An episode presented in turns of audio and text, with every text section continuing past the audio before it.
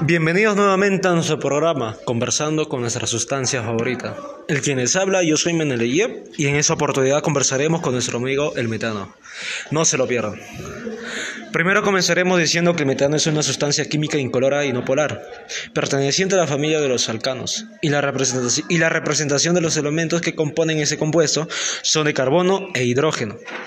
Al fin y al cabo, es un hidrocarburo y componente principal del gas natural pero también es un gas de efecto invernadero, donde está presente en la atmósfera afectando la temperatura y el sistema climatológico de la Tierra. Como resultado, nuestros esfuerzos por reducir las emisiones de metano pueden rendir beneficios ambientales, económicos y de energía. Sin más que decir, les presento al que nos comentará todo sobre él. Por eso, les presento al metano. Gracias Mendeleye por la invitación y estoy a la orden para responder y aclarar tus dudas. Gracias a ti por estar presente. Comencemos. ¿Quién te descubrió? Agradezco al químico y físico italiano Alessandro Volta por descubrirme un 1776, con solo 31 años de edad. Y hubo una curiosidad, que en lugar de llamarme monano, como deriva según mis compuestos hermanos, solo tengo un carbono, mientras que los otros tienen 5, 6 o 10, y ellos se llaman pentano, hexano o decano. Interesante. Ahora, ¿mediante qué fuentes te, te puedes producir? Puedo producirme mediante la descomposición o putrefacción de la materia orgánica y puedo introducirme en la atmósfera, tanto con procesos naturales como la descomposición de la materia en los pantanos, las filtraciones de gas de los depósitos de subsuelo o la digestión de alimento del ganado o por actividades humanas, como la producción de lubricantes y gas, el cultivo de arroz y la gestión de los residuos. Seguimos. Sabemos hasta ahora que usted está compuesto por cuatro hidrógenos y un carbono. Con estos datos, ¿podría dar a conocer características referentes a esta? Claro.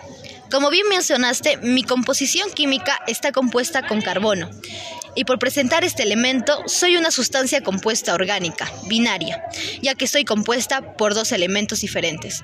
Y usando un poco de las matemáticas, con un átomo de carbono y cuatro de hidrógeno, poseo cinco átomos en total, por lo cual soy pentatómica.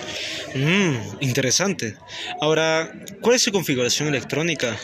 Bueno, primero comencemos con los carbonos. Mi número atómico es 6, por lo tanto mi configuración electrónica se presenta como 1 s al cuadrado, 2 s al cuadrado, 2p al cuadrado. Ahora, con los de hidrógeno. Mi número atómico es 1, por lo cual la presentación es 1s. ¿Cómo te considerarías importante? Bueno, primeramente considero que puedo producirme más energía calorífica y lumínica por masa que cualquier otro hidrocarburo o combustible fósil. También presento un calor mayor que el de otros hidrocarburos, por lo tanto soy un magnífico combustible, pero mi transporte es problemático en comparación con los otros gases que pueden licuarse con el propano o butano.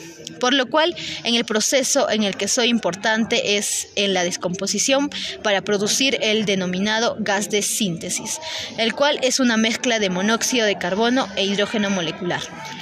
Ahora que mencionas el término de peligroso, ¿cómo consideras tú causar daños en las personas y ambiente?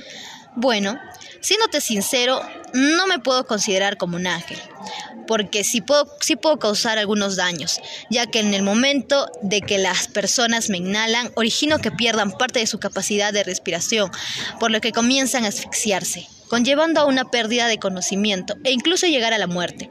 Ahora, respecto al ambiente, yo soy un compuesto que más contribuye al calentamiento global de la Tierra con un 15%, pero solo superado por el dióxido de carbono con un 76%. Pero desearía no ser un peligro.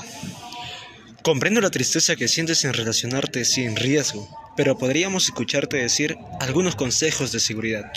Claro, Primer consejo. Debe mantenerse fuera del alcance de los niños. Recuerden que ellos son el presente y el futuro de nuestro país.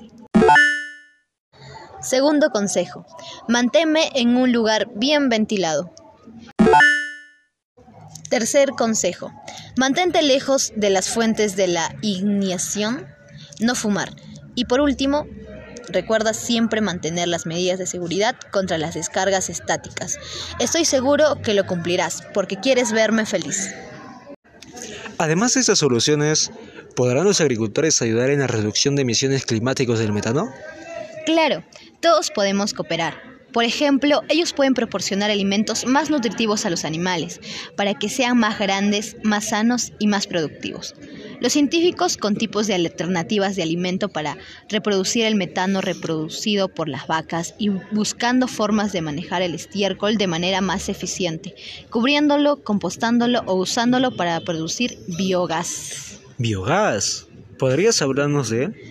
Claro, el biogás se genera mediante los medios naturales o en dispositivos específicos, por la reacción de biodegradación de materia orgánica, mediante organismos, bacterias metanogénicas, etc., y otros factores, en ausencia de oxígeno. Este es un ambiente anaeróbico. La producción de este gas se puede utilizar para producir energía eléctrica. Ahora sé lo que es el biogás. Entiendo que es una fuente para producir energía debido a las concentraciones de materia orgánica en su biodegradación. Estas podemos encontrarlas en el estiércol u otros componentes naturales en el ambiente. Exacto, veo que sí me entendieron y espero que todo lo que dije sea relevante e importante para todos ustedes. Interesante todo lo que nos vienes comentando, Metano. Bueno, eh, fue un gusto tenerte en nuestra entrevista con mi invitado especial. Gracias por compartir un momento con nosotros y explicarnos más sobre ti. Oh, thank you.